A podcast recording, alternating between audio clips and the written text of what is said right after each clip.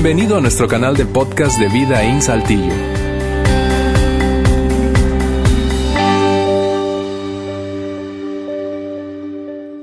Bien, muy buenas tardes. Gracias por acompañarnos hoy aquí en Vida In, especialmente si esta es su primera vez. Gracias por aceptar la invitación de quien te la extendió. Siéntete en casa, por favor. Es nuestra meta que te sientas cómodo, cómoda, eh, que recibas algo útil. Esa es mi meta en este segmento de la reunión y que al término de esta reunión termines pensando, mm, me gustaría regresar. Quizá no creo todo lo que creen, pero estuvo, estuvo padre y recibí algo útil. Bien.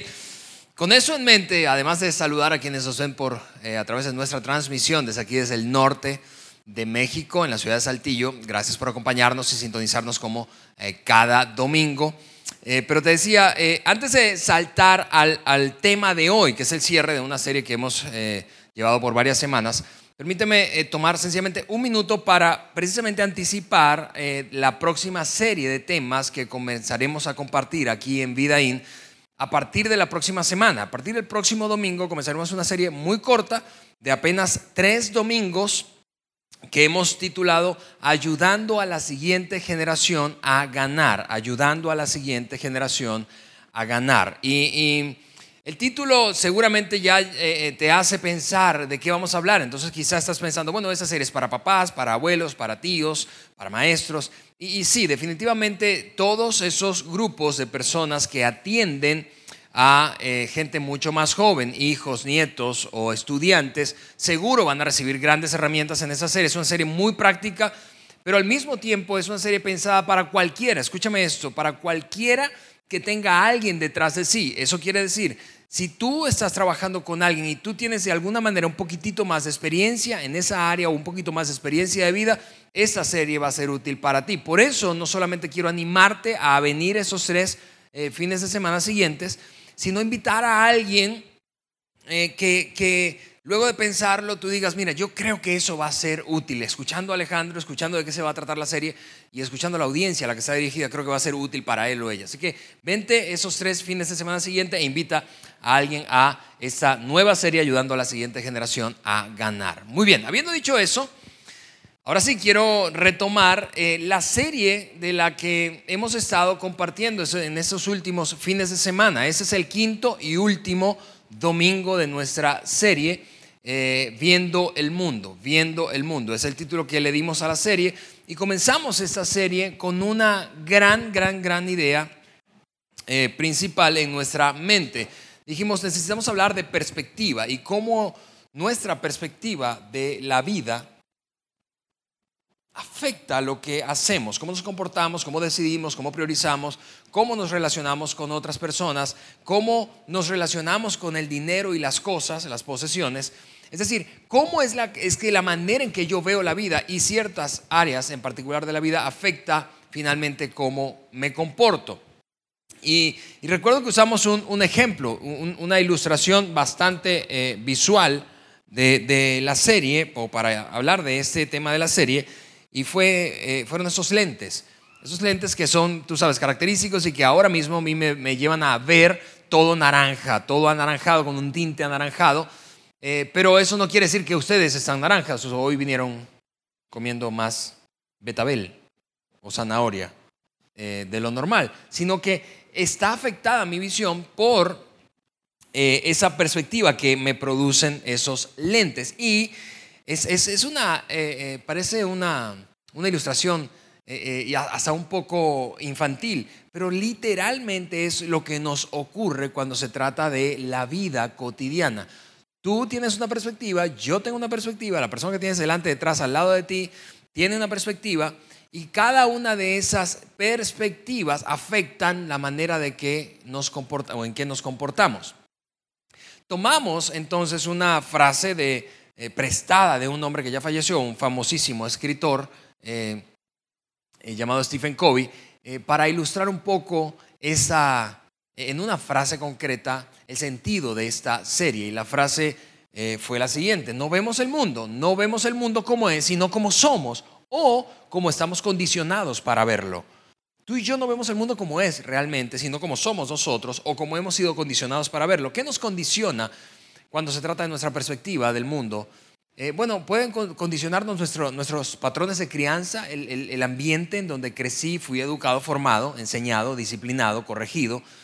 Eh, las experiencias nos van formando, van, condicionando eh, la forma en la que interpreto cierto asunto en particular. pero no solamente eso, sino los propios rasgos de personalidad de un individuo puede terminar afectando la perspectiva que tiene de un asunto. Incluso la etapa de vida en la que se encuentra, las circunstancias que lo rodean, pueden llevar a esa persona a ver ese asunto de una manera eh, específica, distinta como lo vería, por ejemplo, en otra etapa de su vida. En fin, la vida es observada a través de un lente. Tú tienes un lente, yo tengo un lente y ese lente condiciona y eh, dicho de otra manera, es otra forma de hecho de decirlo, es que la forma en la que vemos las cosas habla más de nosotros que de las cosas. Habla más de mí que de eso a lo que me he referido. Déjame darte un ejemplo a modo de ilustración. Es una eh, historia eh, ficticia, tipo alegórica, de un hombre que estaba pretendiendo mudarse de su pueblo natal a una nueva ciudad, a un pueblo nuevo pero en ese empeño de revisar cómo iba a ser la experiencia, se lanza un viaje exploratorio, dejando a su familia en su pueblo natal. Y cuando va llegando a ese nuevo pueblo en donde intenta instalarse, ve en la entrada del pueblo a un anciano, un anciano sentado, y él concluye, bueno, seguramente este anciano creció aquí, conoce la dinámica, y, tú sabes, con, la, con los años viene la, la sabiduría, así que voy a preguntarle. ¿Cómo? Y la pregunta fue específica. Él le preguntó, amigo, perdón, buen día. Yo quisiera saber, estoy, estoy con este plan de traerme a mi familia, pero quisiera saber cómo es la gente de esta ciudad. ¿Me podría hablar un poco de la gente de esta ciudad? ¿Cómo son? Y entonces el anciano muy sabiamente le responde con otra pregunta. Y la pregunta fue esta, dígame primero cómo es la gente de la ciudad de donde usted viene. Ah, cuando él escuchó esa pregunta, este hombre brilla, le brillan los ojos dice, no, la, la gente de mi ciudad es, una chulada. La gente de mi ciudad es cordial, es amable, es generosa, es simpática, tiene una perspectiva positiva de la vida. Aunque hemos experimentado momentos difíciles, la gente de mi pueblo es, extraordinaria. Y entonces después de, contarle un poco eh, y describirle cómo era la gente de donde él venía, entonces el anciano termina respondiéndole, pues así exactamente es la gente de este lugar. Y él se sorprende y contento entra al pueblo. Cinco minutos después llega otro hombre con la misma intención, mudarse de su pueblo natal con su familia, instalarse allí, y le lanza exactamente la misma pregunta al anciano. A lo que el anciano le responde otra vez con la misma pregunta, ¿cómo es la gente de donde usted viene? Y él dijo, nada, la gente de donde yo vengo es, una, es, un asco, la gente de donde vengo es, pesimista, es terrible, pareciera tener un plan oculto para, para hacerte daño, es, egocéntrica, no es nada generosa, son ambiciosos, son tramposos. Y entonces lanza toda esa descripción negativa y finalmente el anciano le dice, pues la gente de aquí, de este pueblo, es igualita a esa de donde usted viene. El punto es demasiado obvio, es mi perspectiva finalmente la que me hace ver o comportarme de una manera en particular. No vemos las cosas como son, sino como somos. La forma en la que vemos las cosas habla más de ti, habla más de mí que de esas cosas. Luego dijimos, mira, en esta serie, pues si, si, si tenemos que adoptar nuevas perspectivas, una perspectiva mejor, apropiada, ¿cuál deberíamos adoptar? Y dijimos, bueno, hemos decidido hablar de cuál es la perspectiva de Dios respecto a ciertos asuntos. Hablamos en principio de, del dinero y las posesiones, luego del tiempo y el propósito para vivir. Luego la semana pasada escuchaste a Fanny, que me alegra tanto que haya compartido ese mensaje, hablar de la experiencia del dolor, cómo, cuál es la perspectiva que tú y yo tenemos del dolor. Eh, y hoy vamos a terminar con unas perspectivas generales acerca de la vida, pero nos preguntamos, ¿cómo ve Dios? ¿Cómo ve Dios un asunto en particular? ¿Por qué? Porque si tú y yo logramos abrazar la forma en la que Dios ve algo, estaremos mucho más inclinados a hacer lo que Él nos pide hacer. Déjame repetirte eso. Si yo veo como Dios ve un asunto, estaré más inclinado a hacer lo que Él me pide hacer. Porque funcionamos, eso funciona como con, con nuestros hijos, quienes somos padres. En ocasiones pensamos, un día lo vas a entender. Cuando tú veas como yo veo ese asunto, a esa relación, ese amigo, esa novia, entonces estarás más dispuesto a hacer lo que te estoy diciendo. Por eso en la tercera semana yo te compartía de una oración que yo he hecho a lo largo de los últimos 20 años de mi vida. Y es básicamente esta. Dios, ayúdame a ver como tú ves. Ayúdame a ver como tú ves. Ayúdame a ver esa circunstancia como tú la ves, a esa persona como tú la ves, a esa persona como tú la ves, a esa persona como tú la ves, porque si no, puedo tener malas actitudes, reaccionar mal, en fin. Ayúdame a ver la vida, el mundo como tú lo ves. Y hemos, eh, te compartía yo eso con la intención de que lo abrazaras y ser desafiados con esa oración. Ahora, eso puede ser súper obvio para quienes se consideran seguidores de Jesús. ¿Sí? No importa si eres, te consideras un seguidor de Jesús católico desde el punto de vista católico o protestante. Pero para quienes, ¿por qué? Porque decimos, yo quiero hacer lo que Dios espera, quiere, pero primero necesitamos ver cómo Dios ve. Ahora, pero ¿qué de los que no son seguidores de Jesús? Y si tú estás aquí y no te consideras un seguidor de Jesús, escúchame, este lugar, este lugar está pensado para ti. Estamos súper contentos de que estés con nosotros y esto es lo que quiero comentarte. Si tú no eres un seguidor de Jesús y me escuchas hablar de perspectivas y la perspectiva de Dios, ok, haz un lado por un momento lo religioso y seguramente coincidirás conmigo en lo siguiente. Todos nosotros, independientemente de nuestro trasfondo religioso, de nuestro sistema de valores y creencias, todos necesitamos de tiempo en tiempo ser desafiados respecto a las perspectivas que tenemos de un asunto en la vida. Todos. Todos nosotros necesitamos ser desafiados respecto a la perspectiva que tenemos de algo. ¿Por qué? Porque cuando no somos desafiados, entonces nos perdemos de ver la perspectiva de otros. Quizá nos está obstaculizando la manera en que vemos un asunto, estamos atorados y no crecemos. Y nuestra perspectiva necesita ser desafiada. Esta serie tiene esa intención, brindarte la oportunidad de cuestionar algunas perspectivas que tienes acerca de la vida y ciertos asuntos puntuales y ver una nueva perspectiva. Bien, hablando de ese tema, para cerrar esta serie, de perspectivas de vida, ¿cómo veo la vida en general? Eh, eh, hay un escritor del Nuevo Testamento conocido con el nombre de Juan. Juan, quien fue esa persona la más cercana a Jesucristo en términos de, ese círculo íntimo que él llegó a tener. Eh, Juan, el que es dibujado en la famosa pintura de la Santa Cena o la Última Cena, ahí recostándose del pecho de Jesús. Juan eh, al mismo tiempo fue el último discípulo conocido que murió, de los doce iniciales. Eh, bueno, de los once. El primero, el primero fue, no lo, no lo contemos, ¿verdad? Judas. Pero de esos, de esos discípulos, el último en morir fue Juan. Juan fue al destierro en una isla griega y, ya en su vejez, Juan se propuso escribir algunas cartas, escribió tres particularmente, y hoy quiero eh, eh, resaltar un fragmento de una de sus cartas, de la primera carta, en donde habla precisamente de la perspectiva que hay alrededor de nosotros respecto a cómo vivir y el contraste de la perspectiva divina de ese mismo asunto. Ahora, antes de leer ese fragmento juntos, yo quiero decirte que eh, cuando tú, cuando, cuando tú escuchas que un hombre de 80, en sus 80, eh, o ya con más de 80 años, se dispone a compartir algo que ha enseñado, o ha aprendido, perdón, a compartir contigo, con un grupo, algo eh, es, digno de escuchar, vamos, la, la experiencia de vida es sumamente amplia y por lo tanto seguramente tendrá algo que será útil para ti y para mí. Ese fue Juan, pero no solamente es que sencillamente vivió más de 80 años, sino que atravesó experiencias muy, muy, muy dramáticas. Voy a mencionarte algunas de ellas solamente. Por ejemplo, la traición y la muerte de su líder. Él experimentó cómo fue traicionado Jesús y cómo fue asesinado. Y luego entonces la dispersión del movimiento que había, se había conformado y aglutinado alrededor de ese líder. Extraordinario. Y eso le dio perspectiva, cómo respondieron unos, cómo respondieron otros. Él, él pudo experimentar en carne propia, no porque lo leyó en un libro, no porque nadie se lo contó, en carne propia, qué, qué ocurre cuando, cuando el líder es atacado y eventualmente la gente entonces que lo sigue termina siendo afectada. Pero no solo eso, sino que eso dio pie a una persecución, una persecución doble del imperio romano por una parte, que era un imperio ampliamente conocido por su crueldad, pero al mismo tiempo de su propia raza, de su propio linaje, de la, de, la nación judía, de los líderes religiosos que, se vieron, que vieron su poder y su influencia amenazada por ese movimiento que apenas nacía llamado cristianismo. Y él fue perseguido, por eso te decía, se exilió en una isla llamada Patmos, ahí en la región de Grecia.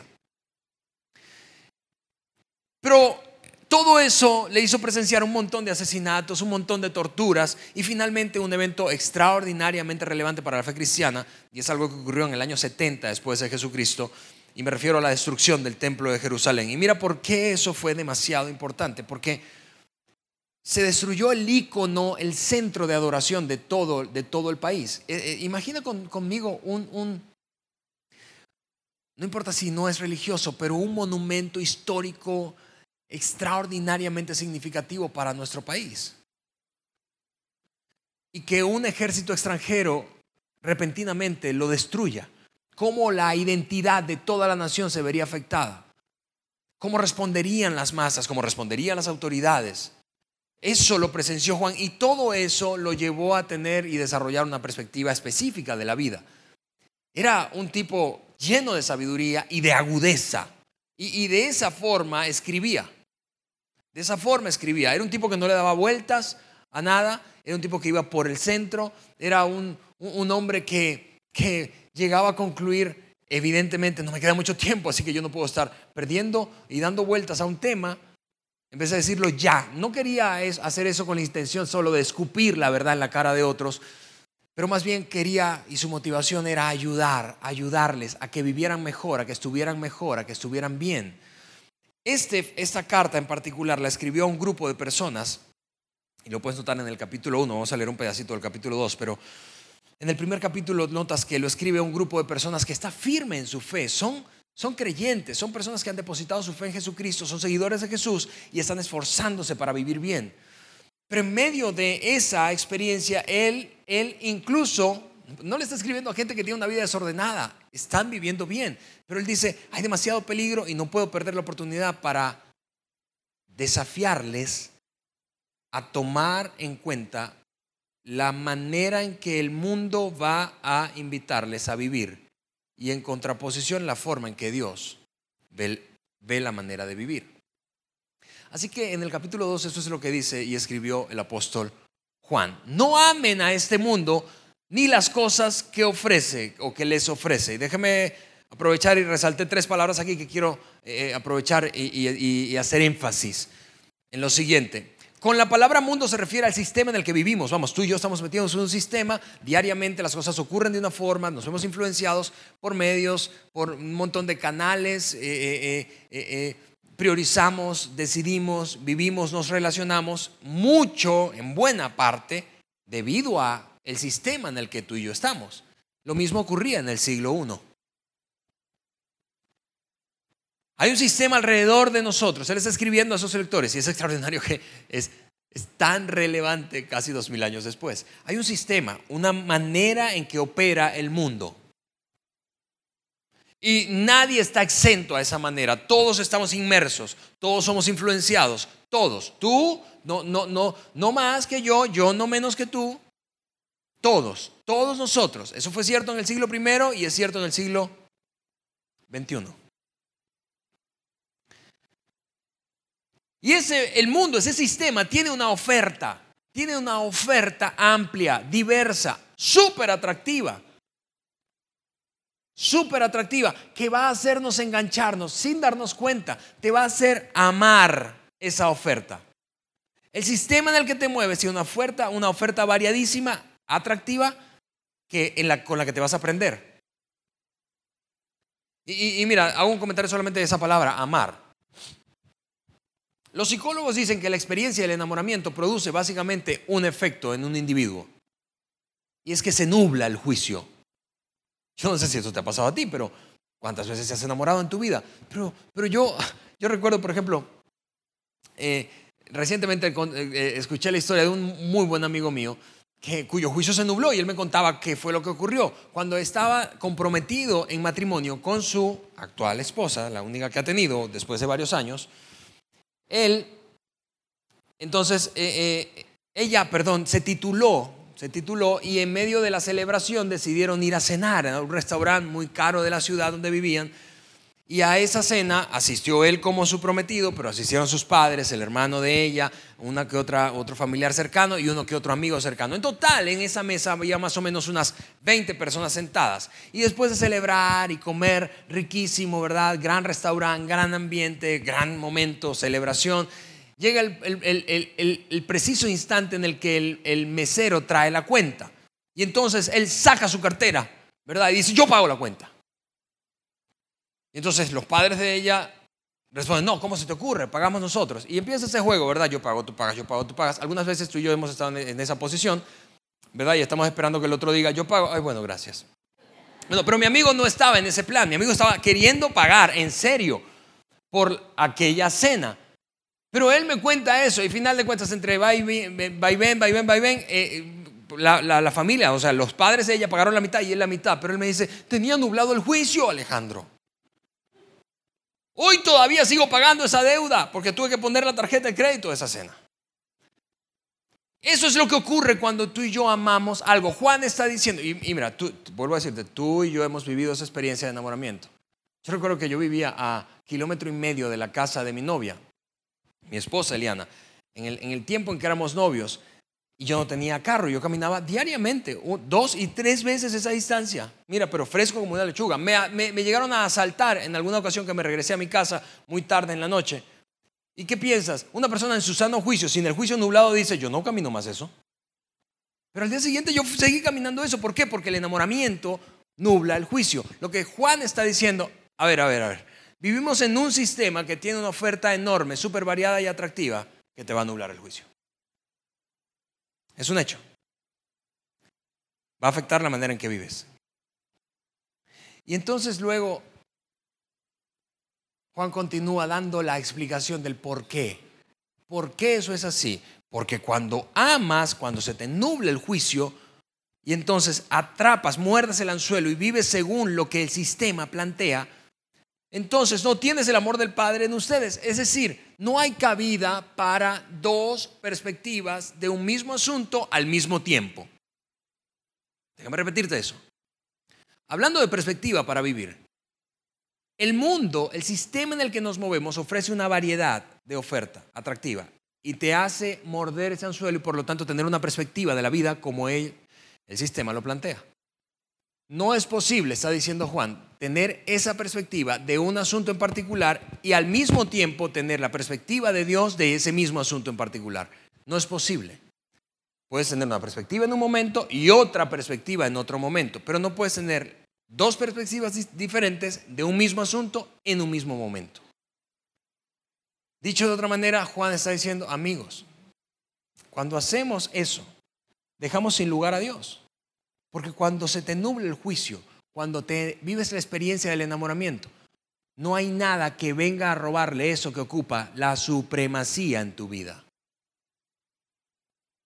Dicho de otra manera, lo que Juan está diciendo es esto. Ver al mundo como el mundo te invita a verlo, jamás te permitirá verlo como Dios lo ve. Ver al mundo como el mundo te invita a verlo. Ver las relaciones como el mundo te invita a verlo. Ver el placer como el mundo te invita a verlo. Ver las posesiones como el mundo te invita a verlo. Jamás te permite ver al mundo como Dios lo ve. Porque no se pueden tener dos perspectivas de un mismo asunto al mismo tiempo. Y luego Juan hace algo magistral, honestamente es un resumen magistral, magistral y atrevido. Él dice, la perspectiva que el mundo tiene acerca de la vida, tú puedes encontrar un montón de oferta que el mundo hace, pero la oferta se reduce a estas tres grandes categorías y entonces lanza las categorías, léelo conmigo. Pues el mundo solo ofrece, número uno, un intenso deseo por el placer físico. Número dos, un deseo insaciable por todo lo que vemos. Y número tres, el orgullo de nuestros logros y posesiones. Te lo voy a poner en una lista para que lo veas con más claridad. Es, es increíble. Y para los curiosos intelectuales, Quizá vas a salir de aquí pensando, ok, debe haber más que ofrezca el mundo, algo que caiga en otra categoría diferente. Bueno, te lo dejo de tarea. Juan dice, todo lo que tú pienses que este sistema ofrece cae en una, en una de estas tres categorías. El intenso deseo por el placer físico, el deseo insaciable por todo lo que vemos o el orgullo por nuestros logros y posesiones. Y la cosa es que cuando mordemos ese anzuelo, no lo hacemos conscientemente. Es decir, No es que un día tú te levantas, te despiertas en la mañana, te levantas y dices, ok, yo hoy voy a perseguir todo el placer físico sin límites que pueda y voy a vivir con orgullo. Cuando me encuentre a alguien, voy a hablarle de mis logros, de mis posesiones y se lo voy a restregar en la cara. No hacemos eso de manera consciente. Lo que ocurre más bien es un proceso sutil, progresivo, en el que mordemos, vuelvo a decirte, algunas de estas tres invitaciones o las entre todas que caen en esas tres categorías y lo hacemos sutilmente, sin darnos cuenta. Muchos de nosotros hemos terminado viviendo básicamente impulsados por estas tres cosas. Ahora, quiero repasar cada una y poner énfasis en una palabra en cada una de esas tres ofertas que el sistema en el que tú y yo vivimos nos hace para vivir viendo así. La primera es intenso deseo por el placer físico. El énfasis está en la palabra intenso. ¿Por qué? Porque todos nosotros fuimos diseñados, configurados para experimentar y buscar en cierta medida placer físico. Nada de, no hay nada de malo en ello. No hay nada de malo en que tú cada día te levantes en la mañana, te pongas frente al espejo y quieras ver el reflejo de algo que te agrade en el espejo. Es decir, quien en su sano juicio se levanta y dice, quiero que se me terminen de caer los tres pelos que tengo para que me vea peor. Quiero enfermarme. Porque el placer físico tiene que ver con todos esos ejemplos que voy a mencionarte. Quiero enfermarme, quiero, quiero vivir una vida, tú sabes, con achaques. Yo, yo, yo quiero verme flácido, quiero, quiero, quiero estar obeso, quiero, quiero, quiero, quiero padecer de diabetes. Es decir, nadie hace eso. Todos queremos experimentar placer físico, placer sexual. Fuimos diseñados para eso. El asunto mencionado, el gran asunto mencionado por Juan, el meollo se encuentra en esta palabra, intenso. Eso es la búsqueda del placer físico sin límites. Dicho de otra manera, sin límites.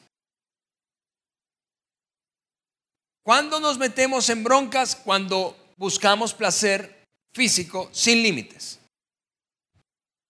El énfasis en la segunda declaración es deseo insaciable por todo lo que vemos. Y eso básicamente está hablando de ambición. La ambición sabías que es un apetito y los apetitos no se sacian. Tus apetitos no se sacian, los míos no se sacian. Hoy desayunaste o almorzaste en la mañana, pero eso no va a llevarte a dejar de comer por el resto del mes. ¿No es cierto? Pero lo mismo pasa con cada apetito y cuando hablo de apetitos hablo de esto que está delante de nuestros ojos, la codicia de aquello que no tenemos y no hemos alcanzado. Déjame darte unos ejemplos.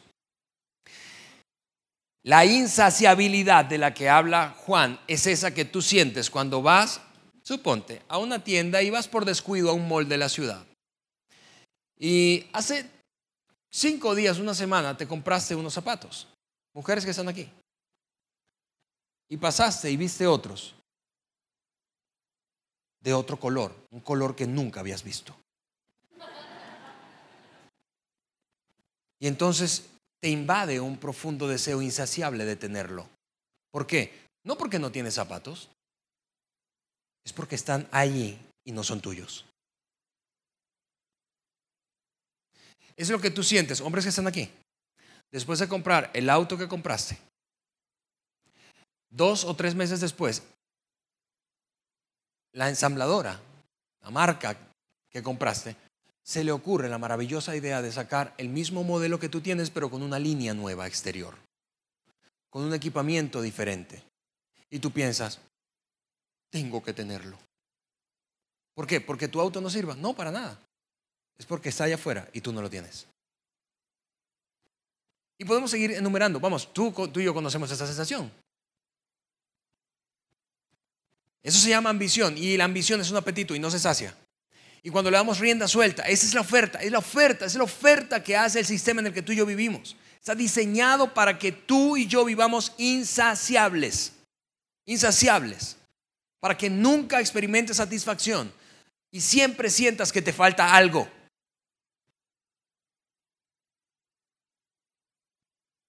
Estás feliz con la casa que compraste, te tomó años de ahorro, de esfuerzo de compromiso y disciplina. la compras y experimentas gran satisfacción hasta que visitas la de tu compadre y el desgraciado tiene una mejor que la tuya. ¿Sí o no? el mundo está diseñado para que vivas, vuelvo a decirte, insaciablemente buscando lo que está por delante o delante de tus ojos y delante de los míos. La palabra clave, vuelvo a decirte, es insaciable. Porque todos queremos prosperar, todos, y, es, parte de nuestra configuración natural. Pero la insaciabilidad es el gran asunto del que habla Juan. Finalmente dice orgullo. Y el énfasis está en esa palabra, orgullo, en, cualquiera de sus formas. Orgullo, ¿sabes qué es orgullo? Orgullo o el orgullo nace cuando empieza ese juego macabro de la comparación. Miras a un lado y ves a alguien que tiene menos que tú y dice, secretamente, miras al otro lado y ves que a alguien le fue mal, secretamente. Orgullo. Y, mira, me encanta lo que dice C.S. Lewis. Eh, eh, eh, es, es increíble lo que escribió C.S. Lewis respecto al orgullo. Recientemente lo, leía. Y, él dice, ¿sabes cuál es una, una señal de que vivimos con posturas orgullosas? La negación. El hecho de que, si tú te pareces un poco a mí, tú lees eso que escribió Juan y tú dices, bueno, yo no soy orgulloso. C.S. Lewis dice, dice esto, si estás negando, probablemente estás viviendo con orgullo. Porque todos en mayor medida tenemos un nivel de orgullo. No está nada de malo celebrar las cosas que tienes y has logrado. Pero de lo que habla Juan es esa postura de restregarle en sentido figurado a los demás lo que tú eres, has alcanzado o tienes. O de celebrar lo que otro no ha alcanzado, no tiene. El gran asunto en el fondo de esto es, es increíble. Lo que hizo Juan fue magistral en estas tres grandes categorías en las que Juan se atreve a resumir toda la oferta, toda la oferta del sistema en el que tú y yo vivimos, dos mil años después casi. Creo que sigue aplicándose. Y él dice, el gran asunto del intenso deseo por el placer físico, del deseo insaciable por todo lo que ves y del orgullo por lo que tienes o has logrado. El gran asunto, en el fondo, la raíz que está detrás de todo esto, es esto es una palabra y es un pronombre personal en primera persona y es yo. Que tu vida y mi vida giran alrededor del yo. Que tú eres lo más importante de tu vida, que yo soy lo más importante de mi vida. Y cuando el centro, el trono está ocupado de tu vida por ti mismo, eso te lleva invariablemente a perseguir esto. Y el final siempre, siempre, siempre es negativo. Porque entre otras cosas vives como en esa fábula de, un burro persiguiendo una zanahoria. Nunca tendrás suficiente. Suficiente placer físico, suficiente logros o, posesiones acumuladas, o suficientes cosas, suficientes cosas alcanzadas. Y es súper sutil, eso es tan sutil que llegamos a, pensar, vamos, eso es normal Alejandro, es que el mundo funciona así, todo el mundo. Exactamente, pero no. Vamos, tú recuerdas aquel dicho de nuestras madres y abuelas, ¿verdad? No porque todo el mundo se aviente por un abismo, tú te vas a aventar también.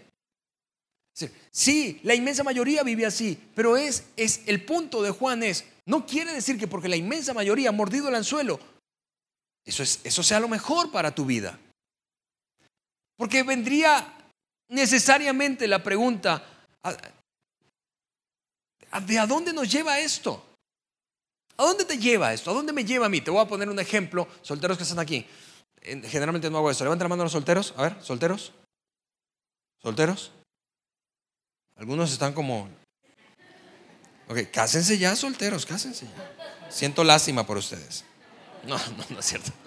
Pero mira, solteros que están aquí, hombres, mujeres, imagínate que yo te digo, tengo un prospecto para ti, chica, tengo un prospecto para ti, es un prospectazo, hombres que están aquí solteros, tengo una prospecto para ti. Y tú dices con algo de escepticismo, de veras, a ver, hábleme de él o de ella. Entonces yo te empiezo a describir a esa persona. Y te la describo de esta manera. Es una persona, escúchame, que saludable, que ama cuidarse, eh, eh, que eh, te ha, visto y quiere, quiere una relación contigo a largo plazo. De hecho, quiere, está pensando incluso en casarse contigo. Y tú dices, órale. y te prometo que va vas a experimentar placer físico con él o ella. ¿Por qué? Porque eso es lo que procura en su vida. Ella va a brindarte y a recibir de ti todo el placer físico posible hasta que se encuentre alguien más que le dé más placer que tú. ¿Te gusta ese prospecto? Es decir, va a estar en el altar pensando, mientras declara aquellas, aquellos votos, promesas matrimoniales, yo prometo, ¿verdad? Martín consolarte en riqueza, en pobreza, en salud, en enfermedad, hasta que la muerte no se pare. No, hasta que la muerte no se pare, no, hasta que encuentre a alguien que me genere más placer que tú. Por otra parte, la otra característica que tiene esa persona es, chicos que están aquí, imagina que yo te digo, es una, es una mujer que va, que es ambiciosa, quiere lograr, y eso está bien, quiere lograr grandes cosas, crecer, progresar, ¿verdad? Prosperar, pero, pero a costa de lo que sea, se va a endeudar y te va a endeudar a ti. Va a perjudicar a otros con tal de, alcanzar lo que está queriendo alcanzar. Va a mentir, va a hacer tranzas, va a hacer lo que sea, va a hacer daño a la gente que está a su alrededor, si fuera necesario, con tal de alcanzar lo que está delante de sus ojos. ¿Por qué? Porque su ambición es insaciable. Y finalmente, si, como si fuera poco, tendrías que escuchar hablar a esa persona. Mira, es una chulada. Cuando habla, solamente habla de él o ella de sus logros, de lo que ha alcanzado, de lo buena que es, de lo increíble que es y de lo mejor que es que tú y de lo mejor que es que, es que todos. ¿Te gusta ese prospecto, esa prospecto? Evidentemente no. Padres, tú no quieres ese prospecto para tu hija. Yo no lo quiero para mi hija, yo lo quiero para las hijas de otros, pero para la mía no. Y seguro coincidirás conmigo. El punto es Nadie presume, nadie en su sano juicio presume de que es la persona más hedonista del mundo, la más ambiciosa del mundo y la más orgullosa del mundo. ¿A dónde nos lleva ese estilo de vida que plantea el sistema que tú, al que tú y yo estamos expuestos diariamente. Mira, saca un momento, saca un momento del cuadro lo religioso, porque sé que estás en una iglesia y es normal que pienses, bueno, es lógico que hablen de eso en una iglesia, pero saca un momento del cuadro lo religioso, el argumento religioso y piensa, ¿a dónde te puede llevar el hedonismo, el orgullo y la ambición? Y, mira, yo sé que ahora mismo puede estar sonando como, este, mensaje, como, en un tono de regaño. De ninguna manera no quiero regañarte. Quiero sencillamente crear conciencia de que tú y yo estamos metidos, como decía el apóstol Juan, hace casi dos mil años, estamos metidos en un sistema que lo único que ofrece son esas tres cosas. Y que estas tres cosas no nos llevan a nada. A largo plazo no nos llevan a nada. Regresa conmigo al texto. Vamos a repasar qué sigue diciendo Juan. Quedamos en intenso deseo por placer físico, insaciable deseo por todo lo que ven, orgullo de las posesiones y cosas o, logros. Y dice luego Juan, nada de eso proviene del Padre, sino que viene del mundo. Esta no es la perspectiva de Dios acerca de la vida. Y este mundo, dice él, se acaba junto con todo lo que la gente tanto desea. Se acaba. En otras palabras, ¿a dónde nos lleva? A ningún lugar. A ningún lugar. A ningún lugar que pueda brindarte satisfacción a largo plazo. Es temporal. Es insaciable y vives sintiéndote cada vez más vacío o vacía y con necesidad de continuar llenando ese vacío. Lo que me lleva a hacer un paréntesis aquí y hablarte de, de alguien cuya vida considero fascinante, vivió al finales del siglo 19, eh, eh, fue un hombre eh, llamado Oscar Wilde, nació en Inglaterra, bueno, en el Reino Unido, específicamente en Irlanda, cuando aún era el Reino Unido. Y, Oscar Wilde, no sé si has, has, leído, sabes algo de él, fue el famoso escritor de aquella película, o de aquella novela, pero una película que, de, reedición reciente, El retrato de Dorian Gray. y eh, fue, un gran dramaturgo, un artista extraordinario, pero al mismo tiempo súper escandaloso. Para la época, eh, murió en el año 1900. Y para la época, él eh, era, era, considerado una persona, pues era un polo de atracción para noticias, pero particularmente para noticias escandalosas. Básicamente su filosofía de vida eh, eh, fue el hedonismo y, el esteticismo, es decir, toda la estética, al exterior. Él decía, por ejemplo, del arte, siendo un artista, el arte es amoral y por lo tanto, como yo soy un representante del arte, la moralidad no se aplica a mí. Y tenía un desastre de vida por eso entonces. Fue conocido como por, una persona desenfrenada sexualmente, o, eh, no solo heterosexual, bisexual. De hecho, al final de su vida, Murió sumamente joven, a los 46 años, pero al final de su vida, los últimos dos años de su vida, los pasó en prisión. ¿Por qué? Porque fue juzgado y sentenciado a prisión por sostener una relación homosexual con un hombre y el padre de ese hombre es quien lo mete en el bote. Todo eso para decirte, Oscar Wilde eh, personificó la búsqueda de placer sin límites, placer físico sin límites, la búsqueda o el deseo insaciable de todo lo que veía y el orgullo de todo lo que había logrado. Cambió honestamente la manera de concebir el arte en Europa y, buena parte en Estados Unidos, porque se echó una gira por, por Norteamérica. Y estando en la cárcel, estando en la cárcel, es increíble esto, porque seguramente tú, tanto como yo, conocemos personas que la única manera en que reaccionen y cambien o se replanteen la, la forma en que están viviendo es cuando tocan fondo. Y eso le pasó a Wilde. Cuando estuvo en la cárcel, tuvo entonces, narra él en un famosísimo poema suyo que se llama Balada en la cárcel de Reading, porque esa era la cárcel, así era el nombre de la cárcel. En ese poema narra el encuentro que tuvo con Jesucristo y cómo es que luego de vivir una vida desordenada, hedonista, orgullosa, ambiciosa, sin límites en la búsqueda del placer, entonces él toca fondo impulsado por las consecuencias de sus propias decisiones y estilo de vida.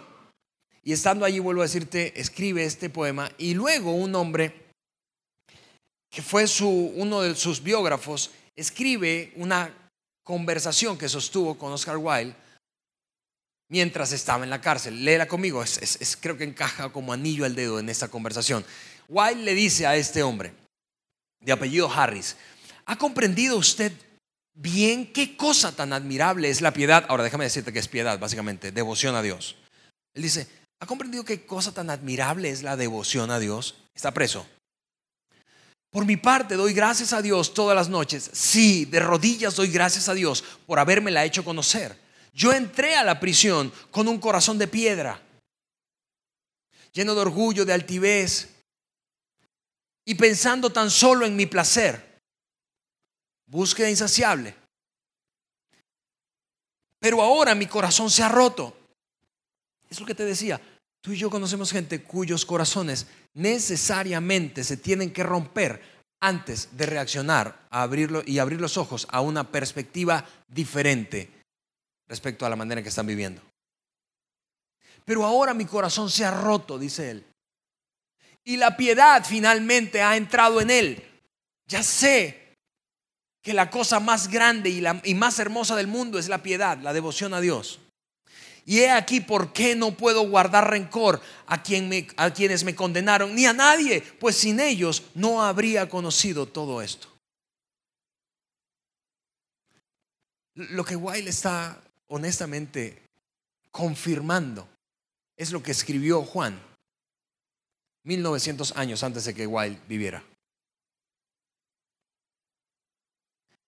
Este mundo ofrece estas tres maneras de vivir y todo cae en esas tres categorías. Intenso deseo por el placer físico, deseo insaciable de lo que está delante de nuestros ojos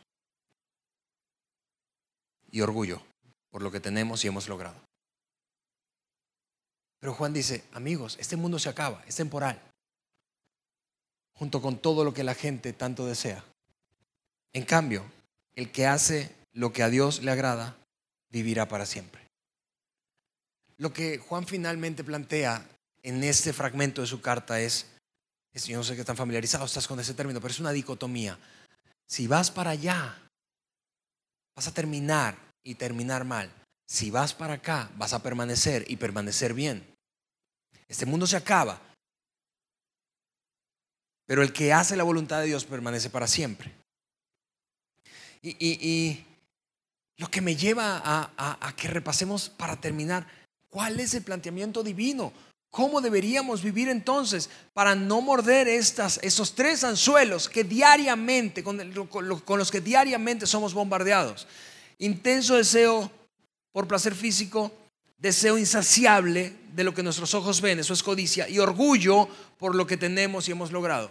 ¿Cuál es la receta? La perspectiva, si esa es la perspectiva del mundo, ¿cuál es la perspectiva de Dios para tener una vida que permanezca? Aquí está, voy a planteártelo una, a modo de gráfica y resumen. Ante el, el intenso deseo por el placer físico, dominio propio es la perspectiva divina. Y déjame aterrizar eso con una pregunta muy práctica para hacernos. ¿Desde cuándo, qué es dominio propio? ¿Desde cuándo tú y yo no decimos no aunque queremos decir sí? Eso es dominio propio. En el dominio propio está implícita la autodisciplina. ¿Desde cuándo? Desde hace una semana, desde hace un mes, desde hace un año, desde hace cinco. No recuerdo desde cuándo o cuándo fue la última vez que dije no, aunque quería decir sí. ¿Por qué? Porque le he dado rienda suelta a mi deseo por placer. ¿Desde cuándo no digo no, aunque quiero decir sí? Segundo, contra el deseo insaciable por todo lo que vemos, eso es ambición, la generosidad. La pregunta, aterrizada, práctica para ti, para mí es, ¿cuándo fue la última vez que tú y yo tuvimos un fuerte deseo de perseguir, comprar, adquirir algo, obtener algo? Pero en vez de darle rienda suelta a ese deseo, insaciable, por cierto, apetito, entonces nos propusimos dar de lo que teníamos. En vez de terminar con la sensación de lo quiero, lo quiero, lo quiero, lo quiero, lo quiero, lo quiero, lo quiero, doy algo que tengo. Ese es el remedio para una perspectiva de ambición en la vida. La generosidad. Y finalmente, ante el orgullo de nuestros logros y posesiones, o por nuestros logros y posesiones, humildad. La pregunta a responder aquí es, ¿cuándo fue la última vez que yo genuinamente reconocí los logros de otros, aplaudí lo que otro obtuvo, en vez de en lucharme, en broncarme internamente porque yo no he alcanzado aquello o, o tener ese celo o esa envidia por aquello que otro tiene o ha logrado y yo no. O restregarle a otro lo que he logrado y tengo. Humildad ante el intenso deseo por placer físico, dominio propio, ante el, deseo insaciable por todo lo que vemos, generosidad, y ante el orgullo por nuestros logros y posesiones, humildad. Yo, quiero, yo quiero que te preguntes eso. ¿Quién puede cuestionar una vida así? Vamos, ese es el prospecto que tú quieres para tu hija. Ese es el la prospecto que tú quieres para tu hijo. Este es el esposo que tú quieres. Esta es la esposa que quieres. Esos son los hijos que quieres. Estos son los trabajadores que tú quieres. Esos son los jefes que tú quieres. Estos son los gobernantes que queremos. Eso es lo que tenemos frente a nosotros como desafío para contrarrestar esto con lo que somos bombardeados diariamente. Vuelvo a decirte, nada que ver con religión. ¿Notas algún elemento religioso en eso? Dominio propio, generosidad y humildad. Esto es lo que hace que una vida perdure. Yo quiero que hagas un ejercicio de futuro. Quiero que te imagines tu vida en 15, o 20 años o 30 años viviendo así o viviendo así. Imagina cómo se verá tu vida, cómo se verán tus hijos, cómo se verán tus nietos, cómo se verán tus finanzas, cómo se verán tus relaciones, cómo se verán mis decisiones viviendo así o así. Con eso en mente yo quiero orar y de esa manera terminar esta tarde. Señor, te damos Muchísimas gracias. Es, extraordinario, Señor, el hecho de que un texto tan antiguo haya, haya, haya sido preservado, Señor, y que sea tan relevante para nosotros. Eso que escribió Juan, Señor, ayúdanos a entender, Dios mío, que el mundo, el sistema en el que vivimos ofrece, es básica, lo que ofrece básicamente es un intenso deseo por placer físico sin límites, un insaciable deseo por alcanzar todo lo que vemos. Y y el orgullo por lo que hemos logrado y tenemos. Dios, ayúdanos y danos el valor, el coraje, la determinación de vivir con dominio propio ante el intenso deseo de placer físico, con generosidad ante la ambición de tener todo lo que deseamos y con humildad ante nuestra postura orgullosa. en el nombre de Jesús. Amén. Gracias por haber escuchado este podcast de Vida en Saltillo. Si deseas escuchar estos mensajes en vivo, te invitamos a que nos acompañes todos los domingos a nuestro auditorio. Para más información sobre nuestra ubicación y horarios, entra a vidainslt.org o síguenos en nuestras redes sociales como Facebook, Twitter e Instagram. Nos vemos la próxima semana.